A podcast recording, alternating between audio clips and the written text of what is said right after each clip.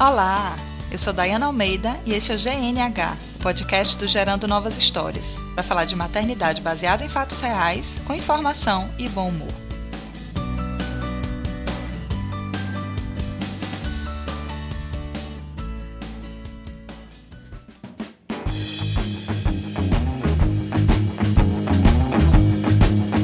Sejam bem-vindos de volta. Hoje a gente vai continuar o nosso papo sobre introdução alimentar. A gente já teve um primeiro episódio onde eu contei as minhas peripécias na introdução dos alimentos sólidos. Depois a gente conversou, começou conversando com a Maíra, a gente falou de forma muito legal assim sobre as formas de se introduzir esses alimentos, as principais dúvidas, as maiores inseguranças. Demos uma tranquilizada aí para as marinheiras de primeira viagem. E agora eu queria trazer as perguntas mais específicas das ouvintes que a gente pediu nas redes sociais e muita gente mandou pergunta. Eu escolhi algumas algumas aqui pra gente responder. Eu acho que vai ser muito legal também, porque a dúvida de uma pessoa, a gente responde dúvida de mais um monte de gente. Então, Maíra, seja bem-vinda de volta e vamos começar agora com a, o batalhão de perguntas. Bom, obrigada. Eu tô adorando e agora eu tô mais solta. que tô ótimo. Com... menos nervosa. Nunca ah, se ainda não apareceu, está nervosa em nenhum momento. Eu tenho uma, uma pergunta aqui da Rebeca que eu fiquei muito angustiada com ela. Eu queria começar com essa pergunta, porque ela pergunta quando a introdução alimentar é tardia, né? Fora dessa rotina de a partir de seis meses. É possível ter sucesso e de que forma? Bom, sucesso eu já sei que é possível, né? Porque a criança, ela em algum momento, ela vai comer. Mas eu imagino a angústia dela, porque ela fala assim: meu filho tem 11 meses, não tem muito interesse pela refeição, apenas pelo mamar. Já tentei BLW, colher, papa, pedaço grande, pedaço pequeno, sopa, bolinho, comer de mão, até suco, né? Ela fala assim, até suco, porque eu acho que ela já tá por dentro aí é, das último, é. novas orientações, né? Até suco eu já tentei. E eu não sei mais o que fazer para estabelecer essa alimentação sólida aos 11 meses. Isso é comum, Maíra, de acontecer, principalmente para as crianças que mamam em livre demanda, que têm muito acesso ao leite materno ainda? Ou isso são casos extras que merecem realmente um, um olhar mais para o caso a caso, para entender quais são as variáveis daquela família? Olha só, Diana, nessa idade ainda é comum, né? A gente ainda tem muitos casos de crianças que têm o mesmo comportamento que o do filho de Rebeca, né? Mas a gente ainda encontra casos pontuais com crianças de 5 anos. Eu tenho um caso de uma criança de 6 anos de idade que tem um, um hábito alimentar de geralmente de consistência de dieta pastosa e a gente tem bastante dificuldade. Essa criança não tem nenhum diagnóstico, então é uma criança absolutamente normal é, dentro dos padrões físicos, né? Bom, como a gente ajudar essa família? Assim, como eu não conheço a família, como eu não conheço o, o hábito da família, é muito difícil, né? O, o correto seria fazer o um atendimento em consultório para a gente entender um pouquinho da rotina dessa família. Mas, absolutamente possível. Eu acho que a gente precisa ter um pouco mais de insistência. Não estou dizendo que ela não fez. E rotina. Né? Eu acho que a gente, quando fala de introdução alimentar participativa ou BLW, associado com aleitamento materno, a gente fala em aleitamento materno livre demanda. Mas de repente, se a gente não colocar alguns horários, né, alguma rotina para essa criança, ela nunca vai entender a necessidade de se alimentar de sólidos. Então a gente pode deixar horários pré-estabelecidos, como opções de refeição mesmo, uh, café da manhã, lanche, almoço, lanche, jantar e ceia. E nesses intervalos a gente está colocando o leite materno. E aí a gente pode pensar em não ser exatamente logo em seguida dando esse leite materno para essa criança. Então a gente pode aguardar um tempo aí, entre meia hora uma hora, para mostrar para aquela criança um pouquinho mais de limite, mostrar a necessidade dela para tentar aumentar o interesse dela. O ideal é que essa mãe não faça é estímulos externos, por exemplo. Algumas mães têm o costume de fazer isso quando a criança não está aceitando bem a refeição, é colocar um iPad, um joguinho, uma televisão, um brinquedo para aquela criança se distraindo e ela conseguindo dar. Eu já vi casos de crianças que os pais fazem a criança dar risada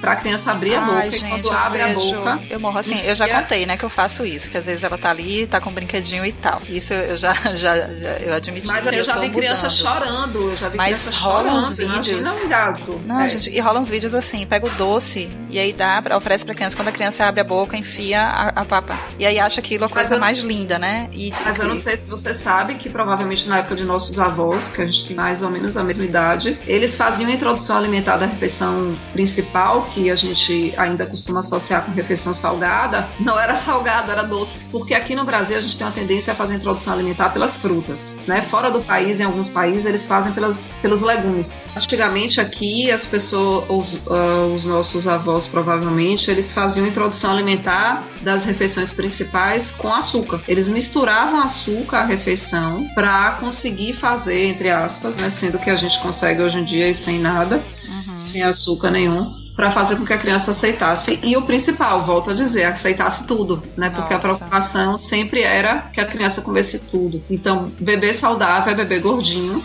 Uhum. E é cultural, né? Então, algumas famílias ainda têm isso, né? E a questão do açúcar, porque assim, a criança já nasce com paladar acessível pro doce por a conta doce, do leite materno, né? Então, assim, bota açúcar em tudo e, e, vai. Nossa, imagina, né? A gente tem feito, Dayana, alguns testes. Teste não, né? Que nenhuma criança é cobaia, é cobaia né? Da gente. Mas, assim, a gente está dando para as crianças também como opção de sobremesa, inclusive, ou de experimentação ao longo da semana, alimentos extremamente azedos ou extremamente amargos para que eles possam realmente trabalhar essa questão sensorial. A criança ela precisa ser exposta a sabores diferentes, senão ela vai ficar crescendo somente com o doce e o salgado, né? Uhum. Porque são os mais fáceis, são que elas realmente são expostas normalmente. Então você, tá, você falou aí sobre essa variação de paladar, sobre dar os alimentos com sabores diferentes que não seja o doce e o salgado. E aí Tanila pergunta aqui as frutas cítricas e ácidas. Qual seria a melhor época de introduzir, né? E por quê? Por exemplo, o maracujá como como e quando ela daria, se seria in natura e tal. Inclusive, depois eu já vi o gorducho dela comendo maracujá in natura. então ela não esperou a nossa resposta antes de, de introduzir. Ele já tem, sei lá, 9, 10. Ai, não sei, Tani. Depois você me diz aí quanto tempo tem Cadu, mas ele já tava lá com a colher comendo o maracujá in natura. Aí não tava fazendo cara feia, não. Tem alguma restrição? Não, e quando faz é lindo, né? Porque é a cara feia mais linda que eu já vi é comendo alimento mais azedinho. Chupando né? limão. Bom, se você for para introdução alimentar tradicional, ele vai pedir que você evite esses alimentos até um ano de idade, né? Que são as frutas mais ácidas, especialmente falando de crianças que têm refluxo, por exemplo, refluxo fisiológico, né? Não o fisiológico, na verdade, corrigindo. Então, mas assim, se a gente for pensar mesmo, qual o critério então que eu posso dar um, um suquinho de laranja lima, como a gente tem, uhum. vê alguns padrões alimentares dessa forma, né? Então, se eu for pensar mesmo, uh, na forma de suco, eu não deveria dar nenhum. É, nenhum desses normalmente. Se eu for pensar na fruta mesmo, eu não vejo assim nenhuma queixa a respeito de dar, por exemplo, uma laranja, uma tangerina para uma criança e até um maracujá dessa forma. A questão é triturar ou não essa semente desse maracujá, né? Então, ah, tá. o ideal é que a gente tenha cuidado com partículas até menores do que ele, né? E ele já é um, um tamanho significativo.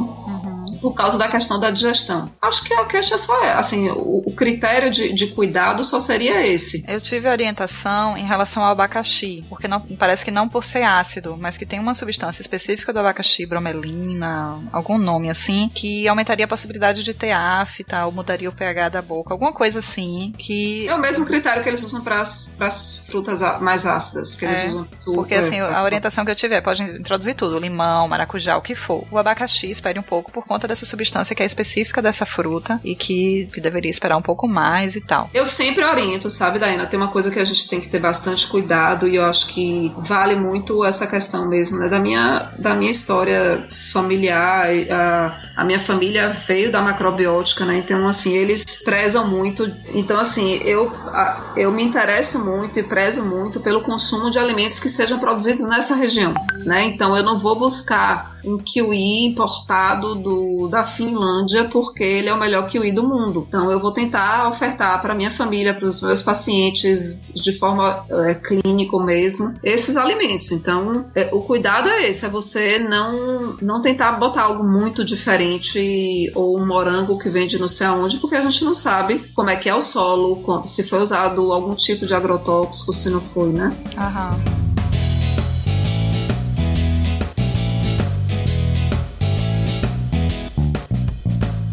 Então, quando você estava falando aí da questão da, da Rebeca, né, você orientou essa questão do leite materno começar a ter alguma rotina, alguns horários, os horários das refeições e tal. E a Talita Vidal, ela também teve uma dúvida aqui, é, que é a seguinte: se meu filho não comer a papinha, eu devo dar o peito em seguida? Se a gente está falando de uma introdução normal, né? A criança come, tá ali começando a se alimentar, mas em algum momento, em alguma refeição, ele não quis comer a papinha. Eu devo dar o peito em seguida para complementar a refeição? Ela disse que tem dó de deixar ele com fome, mas fica na dúvida se dar o leite não vai incentivar a criança a não comer, porque como ela gosta muito de mamar, ela vai evitar comer porque ela sabe que depois vai ter ali o, o complemento do leite. Como é que fica isso? Isso depende de que momento de introdução, se é logo no início, se é uma criança mais velha, porque aqui ela não fala qual a, é, a idade. Qual a né? idade. Bom, se for logo no início, eu posso dar logo em seguida. Aham. Né? Que é esse o pensamento, né? Da introdução alimentar nessa fase inicial aí dos primeiros, acho que dos, do primeiro mês até oito meses, mais ou menos, até Aham. os dois primeiros meses. Mas, bom, como ela não se referiu à idade, o que eu posso pensar é o seguinte: primeira coisa, ni- ninguém conhece melhor o seu filho do que você. Então, às vezes é uma criança que não tá comendo porque realmente já tem noção que vai ter uma, uma compensação com leite materno Aham. Aí ela está associando. Então, aí nesse caso específico, eu acho que vale aquela o que eu falei anteriormente de aguardar um pouquinho, tipo 30 minutos, uma hora para dar o leite materno. Porque eu também concordo que não- ninguém tem que passar fome, né? Aham. Mas também a gente tem que ver, de repente foi uma criança que comeu super bem no horário do almoço e a gente deu um lanche para ela tipo duas e meia da tarde ou sei lá o que, dependendo do horário do almoço dela e a criança não aceitou. Não, não, não precisa ficar grilada, a criança não tá morrendo de fome, ela comeu um prato super variado, diversificado em relação a carboidrato, em relação à proteína, em relação às leguminosas. Então assim, eu tenho um prato super completo, colorido, variado, então assim eu posso também me tranquilizar e pensar que passar fome não vai passar de jeito nenhum. Então eu posso aguardar mais uma hora com tranquilidade. Aham. Luna tinha o hábito de, de mamar no meio da refeição, como era livre demanda. Aí ela comia um pouquinho, eu pedia, né? Acho que ela ficava com sede. Na verdade, depois eu descobri Pode ser,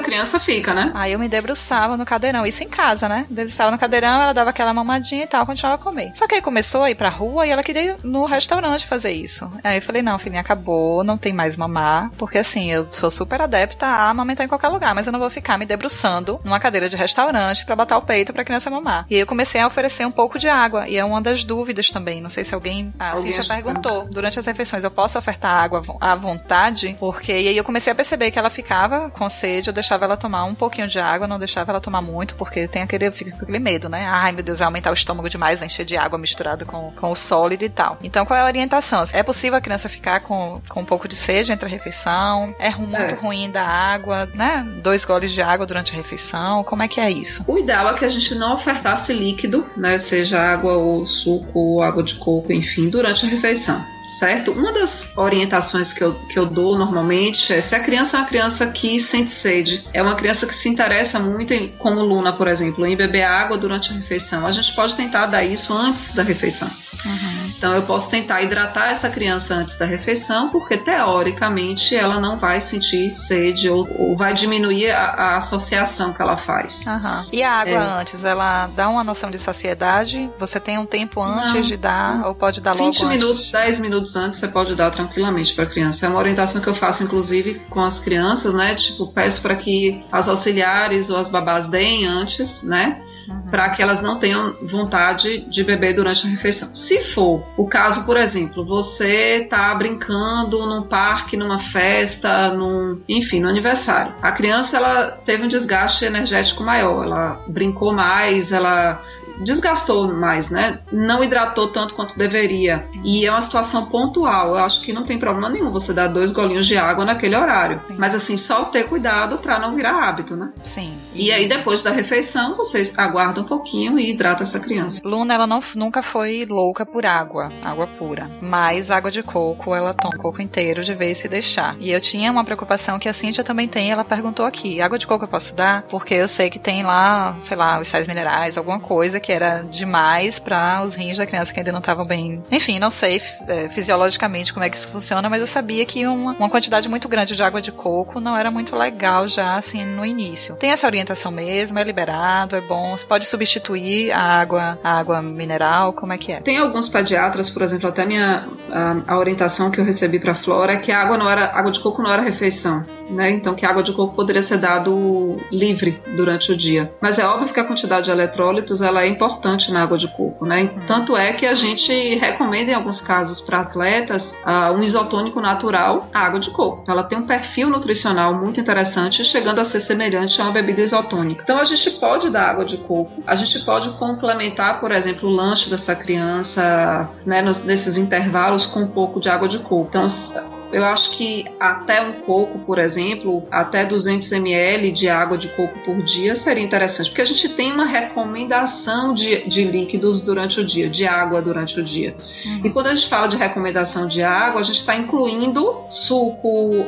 suco eu digo é, para quem já dá, né, claro. Sim. Mas assim, a água das frutas, a água do leite materno ou do leite artificial, e poderia entrar chá e poderia entrar água de coco. Então a gente tem, sei lá, dependendo da idade, a gente tem de 700 a 800 ml de água de recomendação. Então nesse caso a gente poderia fazer essa orientação, né, de esse volume de água de coco entrar nessa recomendação aí. Então, substituir, sei lá, um copo de água que ela tomaria pela água isso, de coco. Isso, isso, isso. E Tanila também perguntou aqui sobre o chá. Você citou aí, perguntou se pode, não pode, e por que que pode, por que que não pode. Tem alguma restrição de algum tipo de chá? Tem alguns que não são indicados? É, o chazinho é sempre bom, porque também a gente é dessa, dessa geração, né? Que era chazinho para é. tudo. É, a gente veio de uma geração uh, em que os avós da gente usavam bastante, né? Não sei minha mãe como é que era, porque era tanto filho também, quatro filhos, mas enfim. É, acho que a gente não tomou muito chá, não. A recomendação que a gente faz, inclusive de uso em preparo, é dos chás claros, né? Por ah, exemplo, tá. você vai recomendar um chá de maçã, um chá de erva doce, um chá de camomila, né? Então, eu posso, por exemplo, usar essa erva doce no preparo de uma, um arroz, no preparo de um frango, no preparo dos legumes, principalmente para aquelas crianças que já têm algum desconforto, né? Intestinal. Já tem gases, já são crianças que de repente ficam obstipadas, não conseguem evacuar todos os dias. Então, no caso dessas crianças, aí seria mais indicado ainda, né? Mas eu não preciso necessariamente ofertar esse chá num copo ou numa mamadeira. Eu posso usar no preparo de uma refeição, por exemplo, que é uma indicação que, inclusive, a gente faz bastante. Entendi.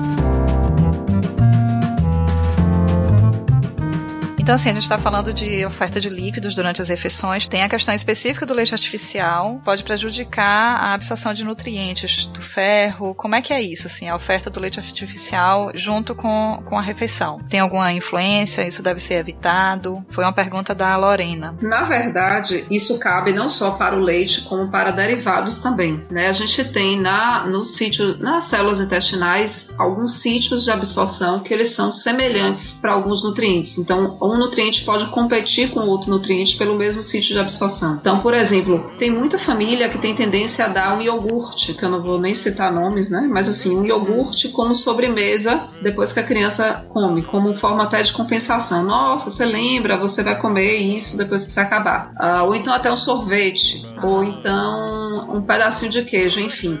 Então, principalmente falando do cálcio e do ferro, eles vão competir pelo mesmo sítio de absorção. Então, sempre tenho que pensar: é, se eu penso no cálcio, eu penso no magnésio, se eu penso no ferro, eu penso no zinco, eu penso no cobre. Então, eu vou ter que pensar naquela dieta de forma bem rica e diversificada, né? Então, eu não posso ou não deveria dar aquela fórmula ou aquele alimento derivado do leite de vaca logo em seguida daquela refeição que eu ofertei para aquela criança. Uhum. Então, eu acho que um espaço aí de mais ou menos uma hora, uma hora e meia, pelo menos eu deveria dar se aquela criança comeu alguma coisa, aceitou alguma coisa, né? O que não tem nada a ver com o leite materno. Não, não, não. não. Isso, pra te deixar de... bem claro. Leite materno é livre demanda, então uhum. a gente só fala no caso especificamente, como foi perguntado, para aquela criança que não aceita nada e que já começa a fazer uma associação. Sim. Mas aquela criança que come normal ou que está no iníciozinho da introdução alimentar, eu não tenho nenhuma contraindicação. Tem que dar mesmo. Entendi. A Cintia pergunta aqui quando introduzir as proteínas. Se é logo no início, porque assim, a gente tem esse hábito de introduzir frutinhas ou os legumes, né? Hoje até já tem as orientações que você pode oferecer tanto frutas quanto legumes, verduras, enfim. É. Mas e as carnes? Que tipo de carne que se pode dar nessa introdução alimentar? E quando introduzir a proteína? Então, a, a gente, tá ela deve estar tá perguntando de proteína animal, não é isso? Sim. Pronto. A proteína animal,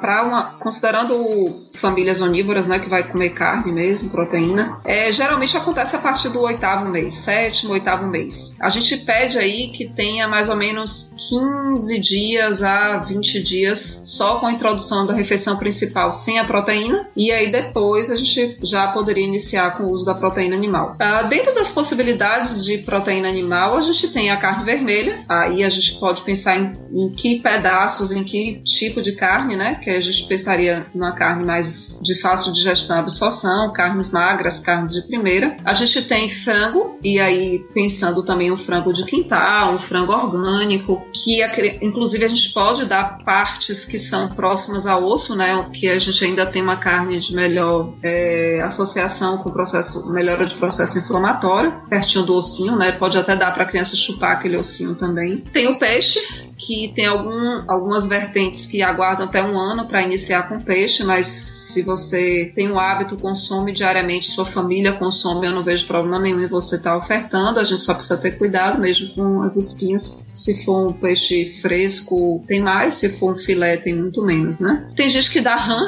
tem gente que dá vitela, tem gente que dá peru, então aí a gente vai para carnes mais sofisticadas e mais caras também. Vou né? comer o pato na introdução alimentar dela, pato, a gente estava viajando isso né? A cara Adorou. da riqueza. Né? É isso, é você ver o que é normal da sua casa. Bom, eu não acho que seja normal a gente comprar aquilo ali só porque a criança está naquela fase, né, de introdução alimentar. Uhum. Mas se é o hábito da família, não vejo problema. Ótimo. E eu trouxe aqui agora a última pergunta que eu acho muito legal também, pra gente começar a fechar, né, essa, essa série aí sobre introdução alimentar. E é uma pergunta da Tanila. Ela pergunta sobre as farinhas brancas sem glúten, os polvilhos né? Por exemplo, e as farinhas integrais com glúten, porque assim a gente pensa, ah, o biscoitinho de polvilho substitui muito bem os, os, os outros petiscos e tal. Ou farinha integral sempre sempre é melhor do que a farinha branca, mas existe a presença do glúten, né? Então ela pergunta essa tanto a farinha branca sem glúten quanto a farinha integral com glúten, qual o impacto delas quando inserida nesse primeiro ano de vida, né? Ou seja, durante esse, essa introdução alimentar. É, a gente até comentou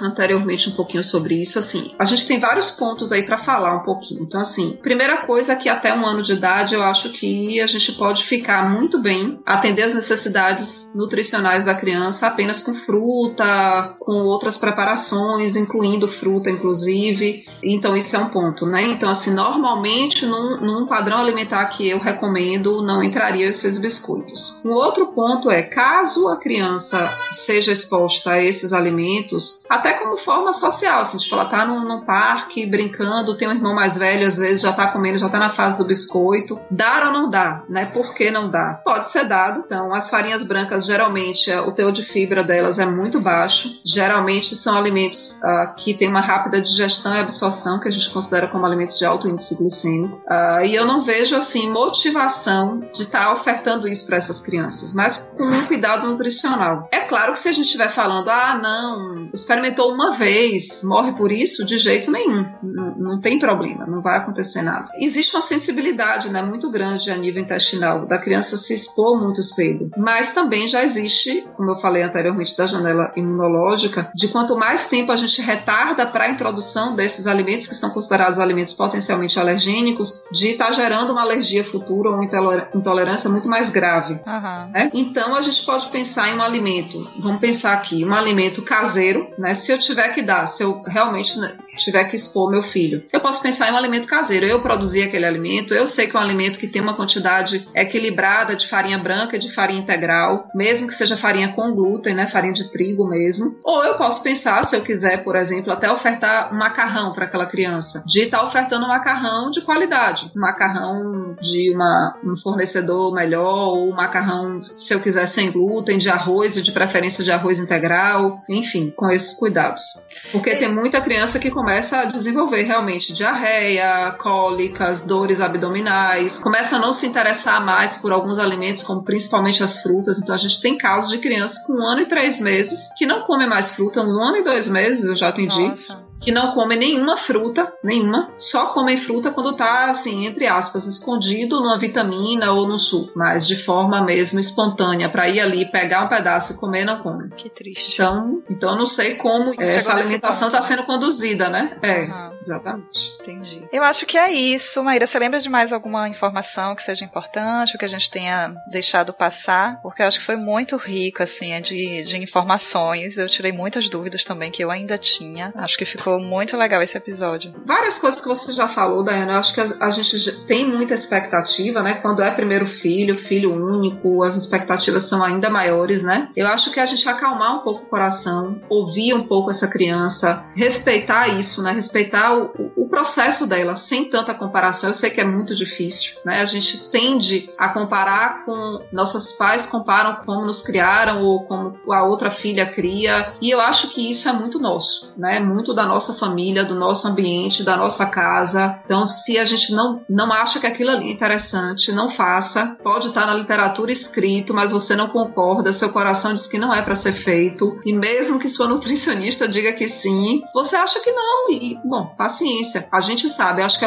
vale escutar um pouquinho do coração. Tá no consenso, tá na diretriz, tá em tudo quanto é lugar que a literatura traz, nos melhores livros, nos melhores jornais, etc. Mas assim, a gente não acredita, então. Aham, então vamos, assim, vamos respeitar isso, né? É. Muito bom, Maíra. Muito, muito obrigada por ter disposto esse tempo aqui pra gente. Queria que você deixasse os seus contatos, porque de repente alguém quer entrar em contato direto com você. Então, deixa aí como é que o pessoal pode te encontrar. Você tem Facebook, tem Instagram, como é que é? Eu tenho Instagram, tenho Maíra C. Ribeiro, Nutri. Tem meu e-mail também, que é o maíracribeiro.gmail.com. Então, se vocês tiverem alguma dúvida, podem entrar em contato ou me seguir nas redes sociais também.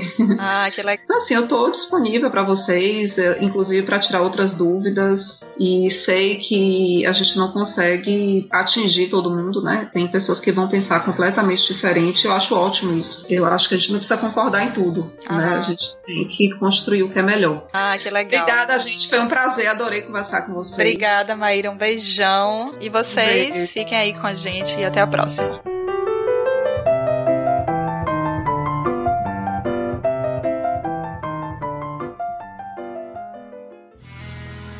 Mais um produto com a edição do Senhor A.